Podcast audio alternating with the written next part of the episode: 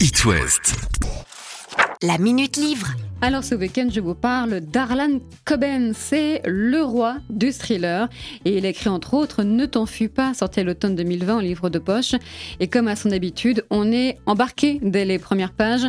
Alors je vous plante le décor, une jolie famille autour de parents, Ingrid et Simon, trois enfants. Mais dès le début, on sait que la famille est meurtrie car Paige, la fille aînée, a disparu, elle a fugué.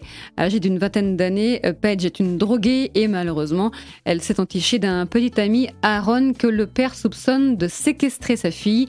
Ce livre, c'est donc la traque d'un père pour retrouver sa fille, devenue SDF. Il la déniche d'ailleurs dans un coin de Central Park, en train de jouer à la guitare. En toile de fond de ce polar, ne t'enfuis pas, l'enfer de la drogue, bien sûr, aux États-Unis. Et pour la sauver, le papa, Simon, devra faire aussi face à de lourds secrets familiaux.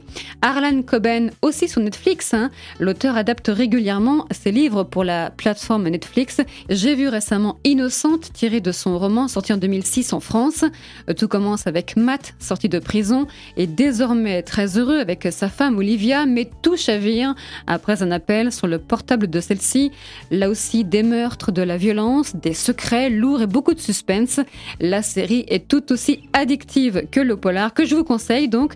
Son titre Innocent, et pour le premier, c'était Ne t'en fuis pas. Allez, bon week-end, bonne lecture.